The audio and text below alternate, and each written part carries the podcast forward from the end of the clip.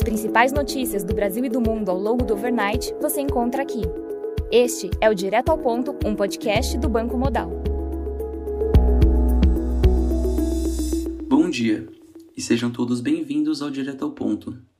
Meu nome é Luiz Fernando e trago a vocês as principais notícias nessa sexta-feira, dia 22 de abril. Começando pelo Brasil, jornais repercutem a decisão do presidente Jair Bolsonaro no caso do deputado Daniel Silveira, do PTB. O deputado havia sido condenado a oito anos e nove meses de prisão pelo Supremo Tribunal Federal por incitar agressões a ministros e atentar contra a democracia.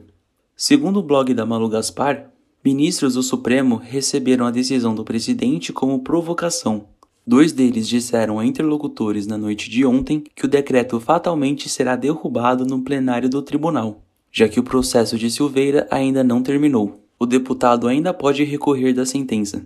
Também afirmam que a graça concedida por Bolsonaro não derrubam a inelegibilidade de Silveira. O presidente do Senado, Rodrigo Pacheco, afirmou que é uma prerrogativa do presidente Bolsonaro editar o decreto e que o Congresso não pode derrubá-lo. Pacheco ainda disse que Daniel Silveira teve crimes reconhecidos e o decreto de graça não significa sua absolvição, porém a extinção de sua punibilidade, sem aplicação das penas de prisão e multa, ficando mantidos a inelegibilidade e demais efeitos civis da condenação. De volta à Eletrobras, o Tribunal de Contas da União pediu 20 dias para analisar a privatização da companhia. Dessa forma, o governo refez o cronograma dos próximos passos do processo. Membros do executivo afirmaram que a privatização ainda pode ocorrer em uma janela que se fecha em meados de agosto. Eles reforçam que não há impedimentos legais para a operação ocorrer tão perto das eleições e que a mobilização do executivo é grande para concluir o processo.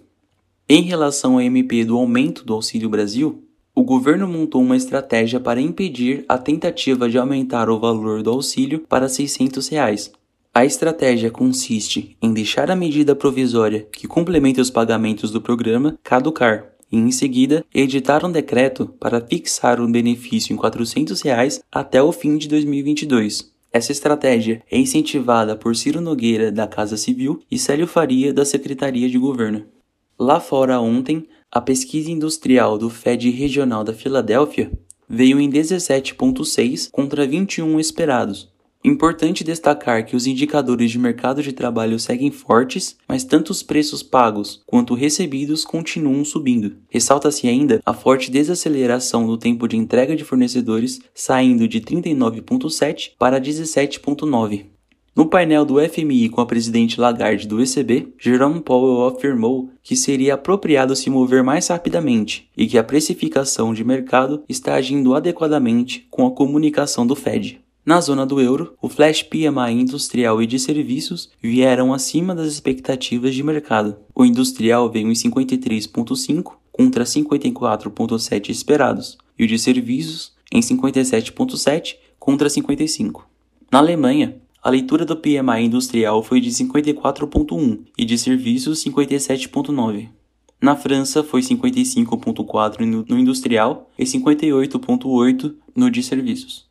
Já no Reino Unido, as vendas do varejo de março vieram bastante abaixo do esperado, com variação mensal de 1,4% negativo. A expectativa estava em menos 0,3%. Retiradas as vendas de combustíveis, o índice variou menos 1,1%, ante expectativa de menos 0,4%.